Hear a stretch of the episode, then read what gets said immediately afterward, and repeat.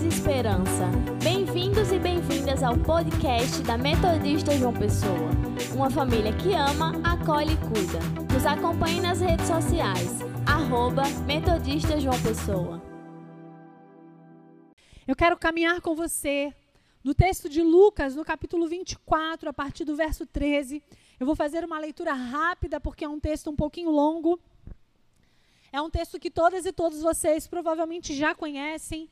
Quem caminha comigo sabe que é um texto que eu amo e já preguei inúmeras vezes.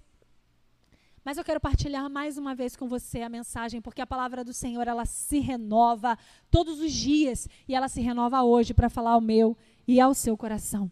Diz assim a palavra do Senhor: naquele mesmo dia, dois deles estavam de caminho para uma aldeia chamada Emaús, distante de Jerusalém, 60 estádios. Iam conversando a respeito de todas as coisas sucedidas. Aconteceu que, enquanto conversavam e discutiam, o próprio Jesus se aproximou e ia com eles. Os seus olhos, porém, estavam como que impedidos de o reconhecer. Então, lhes perguntou Jesus: Que é isso que vos preocupa e de que ides tratando à medida que caminhais? E eles pararam entristecidos. Um, porém, chamado Cleopas, respondeu dizendo: És o único, porventura, que tendo estado em Jerusalém, ignoras as ocorrências desses últimos dias? E ele lhes perguntou: Quais? E explicaram: O que aconteceu a Jesus, o Nazareno, que era varão profeta, poderoso em obras e palavras diante de Deus e de todo o povo, e como os principais sacerdotes e as autoridades o entregaram para ser condenado à morte e o crucificaram. Ora, nós esperávamos que fosse ele quem havia de redimir a Israel, mas depois disso já é o terceiro dia desde que tais coisas sucederam. É verdade também que algumas mulheres aqui conosco estavam, nos surpreenderam tendo ido de madrugada ao túmulo e não achando o corpo de Jesus, voltaram dizendo terem tido uma visão de anjos, os quais afirmavam que ele vive. De fato, alguns dos nossos foram ao sepulcro e verificaram a exatidão do que disseram as mulheres, mas não o viram. Então lhes disse Jesus: Honestos e tardos de coração para crer tudo que os profetas disseram. Porventura não convinha que o Cristo padecesse e entrasse na sua glória? E começando por Moisés, discorrendo por todos os profetas, expunha-lhes o que a seu respeito constava nas Escrituras. Quando se aproximaram da aldeia para onde iam, fez ele menção de passar adiante. Mas eles, os, mas eles o constrangeram, dizendo: Fica conosco, porque é tarde e o dia já declina e entrou para ficar com eles. E aconteceu que, quando estavam à mesa, tomando ele o pão, abençoando-o, tendo partido, lhes deu. Então se lhes abriram os olhos e o reconheceram. Mas ele desapareceu da presença deles. E disseram um ao outro: Porventura, não nos ardia o coração quando ele pelo caminho nos falava, quando nos expunha as Escrituras? E na mesma hora, levantando-se, voltaram para Jerusalém, onde acharam reunidos onze e outros com eles, os quais diziam: O Senhor ressuscitou e já apareceu a Simão. Então os dois contaram o que lhes aconteceram no caminho e como fora por eles reconhecido no partir do pão. Te louvamos pela tua palavra, Jesus, e pedimos que pela tua graça, mais uma vez, ela fale ao nosso coração. Amém. A imagem que nos orienta nesse texto é uma imagem que a mim é muito preciosa, muito cara, uma imagem que me agrada, que eu gosto demais, que os poetas gostam também. A imagem do caminho. É no caminho que Jesus se encontra com esses discípulos. É no caminho que se dá essa passagem que lemos. É no caminho que esse encontro de fé acontece. Os primeiros cristãos eram conhecidos como os do caminho, porque sempre pelo caminho eles estavam. Talvez em aprendizado com Jesus, que vivia sempre encaminhada. No caminho, a gente encontra tanta gente, a gente desencontra de tanta gente a gente constrói tantas coisas, alcançamos outras pessoas. No caminho, a gente tem encontros. E esse texto que nós lemos é um texto que fala disso, de encontro no caminho. Quando eu estava lendo esse texto, pensando sobre nossa comunidade, pensando sobre os tempos que estamos vivendo, sobre as orações que precisamos fazer, sobre as dores que estamos enfrentando, sobre as angústias que precisamos ultrapassar, sobre a coragem que precisamos ter, sobre a fé que precisamos aumentar, renovar.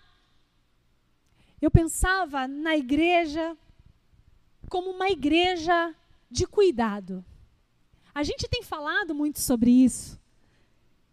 E nesses tempos, que são tempos de individualidade de alguma forma, pensando, porque temos que ficar isolados, tempo de não poder nos encontrarmos pessoalmente, não pode ser um tempo de individualismo.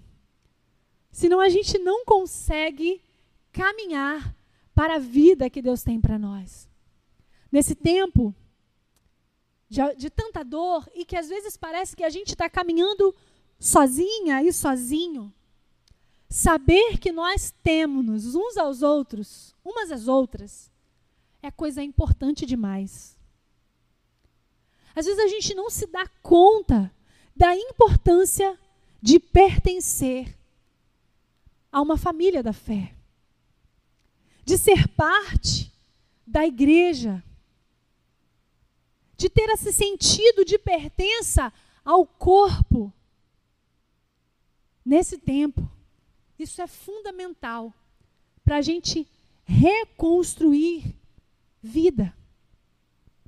E quando eu estava pensando, lendo esse texto, a gente vai caminhar um pouquinho nele, eu vou tentar ser breve a gente vê duas pessoas que iam pelo caminho. Elas estavam numa estrada.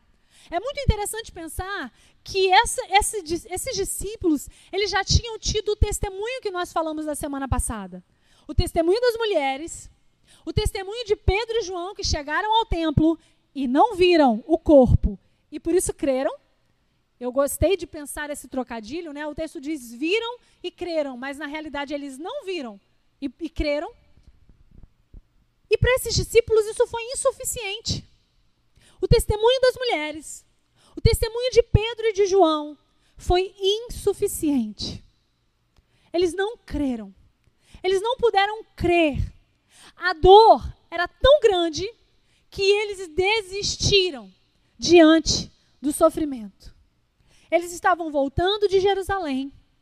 Eles estavam indo para as suas casas de volta talvez pensando em retomar a sua vida, voltavam para a aldeia de Emaús, que ficava uns 11 quilômetros mais ou menos distante de Jerusalém, uma aldeia desimportante para o cenário, um lugar que tinha pouquíssimo significado, um lugar comum.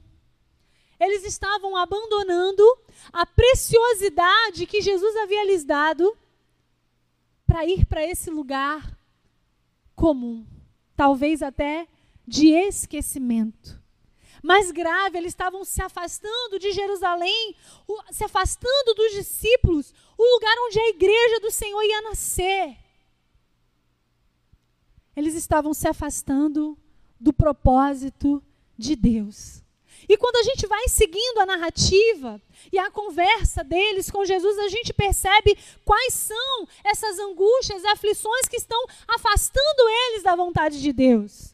A gente fica sabendo quais são esses acontecimentos: a condenação, a crucificação, o boato das mulheres, eles contam para Jesus isso, o testemunho de Pedro e João. E o texto vai dizer que um desses discípulos era Cleopas, e não diz o nome do outro, há uma tradição antiga que identifica é, esse, é, esse discípulo Cleopas como irmão de José, marido de Maria, e que a sua mulher era uma das mulheres que ficaram com Jesus até o final na cruz, junto de Maria, junto das outras mulheres.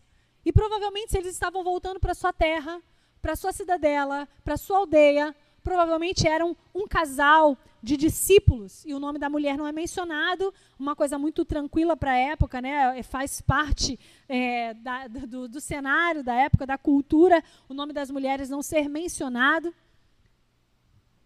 E eles começam a partilhar. E não é difícil para a gente compreender a frustração desse casal, desses discípulos. A desorientação dessas pessoas. E às vezes, quando a gente fala, talvez disso, ah, eles tiveram menos fé e foram embora. Às vezes a gente se acha muito mais especial e acha que a gente tem mais fé. Mas quantas vezes eu e você nos sentimos também desorientadas, desorientados pelas dores, pelas aflições, pelos medos, pelos, pelos perigos, pela perda de algo tão precioso. Eles perderam aquilo que era mais precioso para eles. Jesus tinha sido sepultado, agora parecia que o corpo tinha sido roubado, os ensinamentos, as promessas, tudo, tudo parecia que estava acabado. E eles perdidos vão para outra direção, para outro caminho. E talvez nos seus corações houvesse até indignação, porque eles podiam pensar: Jesus curou enfermos, ressuscitou mortos, expulsou demônios, ele fez tantas coisas, andou sobre o mar, acalmou tempestades. Por que é que ele se deixou passar por uma situação como essa, uma morte tão vergonhosa, uma morte tão humilhante? E tudo que a gente pensava em relação a ele. Será que valeu a pena seguir Jesus? Será que valeu a pena renunciar tantas coisas? E aquele turbilhão de pensamentos, de emoções que atravessa toda toda pessoa humana. Todo ser humano é atravessado por isso em momentos de angústia de dor. Dúvidas, incertezas, medos, angústias, desalento. O Império Romano não foi vencido como eles imaginavam. Ao contrário, eles continuavam matando e perseguindo os cristãos. Havia risco. E Jesus chega nessa circunstância. É nessa circunstância que Jesus se aproxima. É nessa caminhada de dor, de luto, de perda, de angústia, de medo, de desesperança, de agonia, de aflição, que Jesus se aproxima que Jesus chega perto e aqueles discípulos não o podem reconhecer. Aquela discípula, aquele discípulo não reconhece o que será que cegou aquelas pessoas. O que será que os impediu de ver Jesus? Talvez a consciência de que ele estava morto e enterrado. Não parece óbvio para a gente? Eles estavam ali presos nas suas dores, nas suas angústias, nos seus medos, nos seus desalentos, e não notaram que a companhia que estava com eles era especial. Às vezes também a gente não consegue perceber a companhia que está ao nosso lado. A gente se distrai, o nosso choro vai nebulando o nosso olhar, e a gente não percebe, não sente perde a confiança de que Jesus está ao nosso lado. Jesus está ao seu lado. Jesus está caminhando com você. Jesus está caminhando com essa comunidade de fé. Jesus está caminhando com você que tem alguém enfermo, com você que está com alguém aflito, com você que está com ansiedade, com você que tem sofrido dores emocionais, com você que tem duvidado da vida, da esperança. Jesus se aproxima de você nessa noite. E assim como ele perguntou para aqueles discípulos, ele pergunta: O que é que aflige o seu coração? Por que é que você está angustiado? Às vezes a gente sabe que Deus conhece o íntimo, mas Ele quer que a gente fale com Ele porque Ele quer que a gente se relacione com Ele. Jesus não traz respostas prontas, como muita gente tem feito por aí. Jesus ele não trata a gente é, de uma forma leviana. Ele não trata os nossos sentimentos como pequenos, mas Ele se importa. Ele chega perto, Ele conversa, Ele dialoga. Esses dias têm sido dias tão difíceis. Do ponto de vista de quando a gente pergunta Tá tudo bem? É difícil saber a resposta. Às vezes a gente mesmo não sabe dar a resposta. Às vezes a gente não sabe dizer. E a gente tem medo também de dizer que está tudo bem, porque como é que pode estar tá tudo bem num cenário de tá tudo mal? E a, a gente tem dificuldade, às vezes, de dizer das nossas angústias, dos nossos medos, das nossas dores. Porque está tudo bem não era uma pergunta real algum tempo atrás. A gente respondia está tudo bem para continuar uma conversa ou para quebrar o silêncio. Mas hoje, quando a gente pergunta está tudo bem, é importante que a gente esteja disposta, disposto, disponível para ouvir que não está tudo bem. E ser como Jesus, ouvido atento, braço afetuoso, braço virtual, tá, irmã e irmão? Mas espaço de confiança. Jesus abre ali uma possibilidade para aquele homem e para aquela mulher rasgarem o seu coração e dizerem: não está tudo bem. Jesus prometeu para a gente, mas ele não está aqui. Jesus prometeu para a gente que ia ser tudo diferente, mas a gente não está vendo isso acontecer. Jesus prometeu para a gente vida e a gente está vivendo diante da morte. Não está tudo bem. E Jesus fala para eles: olha, vocês estão tardando em crer. Vocês não estão entendendo direito, mas eu estou aqui para explicar. Existe uma promessa de vida, de esperança, de justiça. Essa promessa está viva. Essa promessa não se extinguiu. Essa promessa é para você hoje. Hoje, ainda hoje. E eles seguiram, seguiram, e Jesus foi ensinando, e Jesus foi com paciência, não sem dureza, não sem verdade, porque ele nos chama à realidade, mas com todo amor e com toda a paciência que se possa, que se necessite ter para acolher, para ensinar. E eles chegam ao final dessa jornada. É muito importante, minha irmã e meu irmão, que a gente não fique com foco. O mundo apresenta para a gente sempre uma expectativa com o resultado, com o fim, com o sucesso, com aquilo que desejamos alcançar. Mas o convite de Jesus é para a gente prestar atenção, porque no caminho ele vai aquecer os nossos corações. No caminho ele vai nos dar respostas para que a gente aumente a nossa fé, para que a gente aumente a nossa, o nosso amor e para que a gente siga em obediência ao desafio que Ele tem feito para nós. No caminho, olhar só para o resultado tem nos gerado muitas ansiedades, muitas aflições com aquilo que não podemos controlar.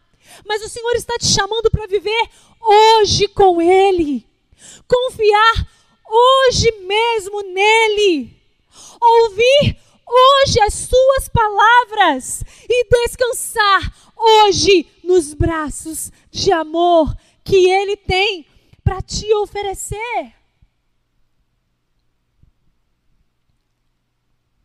Jesus foi colocando ordem na bagunça que estava na vida daqueles discípulos. Chamou eles para um exercício de razão. Chamou eles para uma reflexão. E ali no silêncio daquela jornada, na partilha da jornada, nos ouvidos atentos da estrada, Jesus vai colocando as coisas em ordem. Jesus vai, no processo, ensinando a nossa caminhada, a nossa jornada também é longa. E o processo é assim. Eu sei que as pessoas apresentam muitas coisas rápidas, evangelho rápido, de sucesso, de tudo resolvido, de sem problemas. Mas eu quero dizer para você que o processo do evangelho nas nossas vidas é toda a nossa vida. É toda a nossa existência. Para nós, metodistas, a teologia wesleyana nos apresenta isso como um processo de santificação No encontro, a gente se santifica. No encontro, a gente se faz nova e novo pela graça e pelo amor, pelo poder de Jesus Cristo. Aqueles discípulos concluem ali a caminhada e eles convidam Jesus para entrar. A cena para nós fantástica. Jesus parte o pão, abençoa, e eles podem reconhecer Jesus. Os olhos que estavam nebulosos agora se abrem. Os olhos agora podem ver. E esse homem e essa mulher retornam para testemunhar. Partem para o testemunho a partir da experiência com Jesus. Esse tempo é um tempo da gente caminhar com Jesus. E o convite para nós é mesmo ser uma igreja do cuidado. Minha irmã e meu irmão, às vezes, eu não dou conta de falar com tantas pessoas. Eu tento me organizar e às vezes eu me desorganizo nos contatos, nas ligações, nas mensagens, nos áudios. Mas eu quero te desafiar a estar junta comigo, junto comigo nesse tempo, a acolher uns aos outros. Nós temos avançado no propósito do discipulado. Nós temos querido ser uma igreja diferente, mais crescida, mais amadurecida. E eu e você temos tido a oportunidade de sermos cuidadas e cuidados por Jesus. E Ele tem nos chamado para sermos também mulheres e homens comprometidas com o cuidado. Como Jesus, estarmos com os nossos ouvidos atentos, com os nossos corações abertos, ao lado de quem você tem caminhado ao lado de quem você tem caminhado, quais são as palavras que você tem para aqueles com quem você tem caminhado. E outra pergunta: quem tem caminhado com você? Isso importa. Isso importa, pastora. Importa, importa muito. Importa tudo. Importa tudo, porque isso é ser igreja. Igreja do cuidado. Aqueles discípulos, aquela discípula, aquele discípulo reconheceram Jesus quando ele partiu o pão. E esse tem sido o meu maior apelo. Os nossos recursos estão poucos. Eu preciso confessar isso para vocês. Os nossos dízimos diminuíram, as nossas ofertas. Porque a gente sabe que tem muita gente enfrentando situação muito difícil. Mas o meu apelo nos últimos dias tem sido: partilhe uma cesta básica. Partilhe o pão. Partilhe o alimento. A gente precisa, para plantar a nossa igreja na internet, como a gente quer fazer, para que a nossa voz se amplie, alcance mais pessoas, a gente precisa de muitas coisas. O que a gente tem aqui é quase tudo emprestado mesa de som emprestada, telefone emprestado, computador emprestado, a coisa do áudio que eu não sei o nome emprestada. Tudo. Nós somos gratos por isso, pelos corações generosos que têm partilhado conosco. A gente precisa organizar a nossa igreja, a nossa casa, mas hoje, o que a gente precisa mais é matar a fome das pessoas é partir o pão, é testemunhar amor de verdade. E eu e você que encontramos Jesus nesse caminho, não podemos nos omitir nessas coisas. Quando o seu coração aqueceu a última vez? Qual foi a última vez que o seu coração esteve aquecido? As palavras de Jesus aquecem os nossos corações. E essa é uma esperança, uma experiência extraordinária. Mas esse coração acrescido, esse coração queimando, ele precisa sair desse lugar da experiência particular e pessoal e ir para uma experiência de santidade coletiva, social. Jesus está nos chamando para partir o pão. E nesse partir do pão, sermos reconhecidas, reconhecidos como pequenos cristos aqueles discípulos, depois daquele encontro fervoroso, especial, depois de experimentar aquilo, o coração quente, agora eles partem de volta para Jerusalém. Os nossos tempos são diferentes, irmãs e irmãos. Eu tenho aprendido muito sobre isso. Tenho aprendido a ser paciente? Tenho tenho aprendido a ser menos perfeccionista, e aqui perfeccionista não é um elogio, mas uma deficiência. Eu tenho aprendido a confiar mais nas pessoas. Eu tenho aprendido isso. Essa é a minha jornada pessoal. Você está vivendo a sua jornada também. E Jesus vai encontrando a gente nas nossas jornadas. Maria Madalena viu o túmulo vazio, correu. Foi a experiência dela. Pedro e João viram o túmulo, constataram os lençóis e o lenço que cobriu seu rosto. Não viram Jesus e creram. A gente poderia enumerar outras experiências as mulheres que encontraram Jesus no jardim e pensaram que era o jardineiro, Tomé, Maria e Cleopas, que precisaram de um pouquinho, de um pouquinho mais para crer. Talvez na sua jornada, na sua caminhada tenha sido difícil, esteja sendo difícil.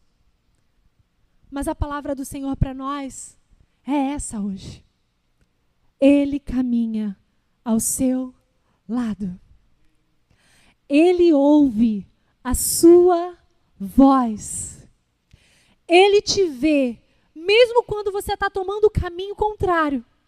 Mesmo quando você está se afastando da vontade, do desejo dele, ele está te vendo e ele está indo ao seu encontro nessa noite para te dizer que ele tem vida, paz, esperança para a sua vida, transformação. Ele aquece o teu coração nessa noite, mas ele te convida para mais do que essa experiência marcante, para você dar um passo, um passo de compromisso. É isso que ele nos chama. Segundo domingo de Páscoa, você aí caminhante de Emaús, o Senhor está caminhando com você. Eu quero te convidar a um tempo de oração. E nós vamos chegando ao final de mais uma celebração, crendo que o Senhor, o Senhor, já está nos dando novas possibilidades, novo recomeço. Oremos ao Senhor. Deus bondoso, gracioso, bendito. Nós estamos na tua presença, Deus, mais uma vez. Te louvamos. Porque, Senhor, assim como o Senhor fez no passado, assim como o Senhor se encontrou com Maria, com Cleopas, Senhor, assim como o Senhor encontrou com Maria Madalena, com Pedro e João, o Senhor se encontra conosco hoje. O Senhor leva em consideração as nossas necessidades íntimas, as nossas dores, os nossos medos, as nossas incertezas. Senhor, olhe agora, Deus, para essa pessoa que está, Senhor, se distanciando de Ti, porque a fé tem esmorecido. Porque, Senhor, ela tem olhado e não tem visto possibilidades. Porque, Senhor, talvez o testemunho que ela tem visto, ó Deus querido, não represente o Jesus ressurreto. Nessa noite, Senhor, eu quero pedir que o Senhor encontre esse coração. Esse coração, Senhor, que está tomando a direção contrária. Aqueça esse coração, Senhor, e mostre para eles, ó Deus, que assim a tua igreja está viva, o teu corpo vivo está, Senhor, presente, e que o pão, Senhor, está sendo partilhado, o testemunho está sendo dado, ó Deus. Senhor, essa pessoa também, Senhor, que não te conhece e por isso está, Senhor, tão aflita. Apresenta o teu amor para ela nessa noite, Senhor. Nós pedimos isso. Senhor, cada irmão e cada irmã, cada luta, cada dor, cada angústia, nós pedimos a Deus que haja uma resposta que vem de ti, das tuas palavras, da tua bondade, da tua misericórdia, Pai. E nessa noite eu peço que o Senhor nos encoraje, que seja uma noite, Senhor, de encorajamento. Que seja uma noite, Senhor, de realinhamento. Que seja uma noite, Senhor, de redirecionamento para todas e todos nós. E que ao partirmos o pão, Senhor, nesta cidade, Senhor, neste país, Senhor, nós sejamos reconhecidas e reconhecidos como pequenos cristos. Que o teu nome seja anunciado, Senhor. Que, a que o teu evangelho seja proclamado. E que vidas, Senhor, se encontre contigo. Aleluia, isso que nós pedimos. E já te agradecemos. Em nome de Jesus Cristo. Amém. Amém.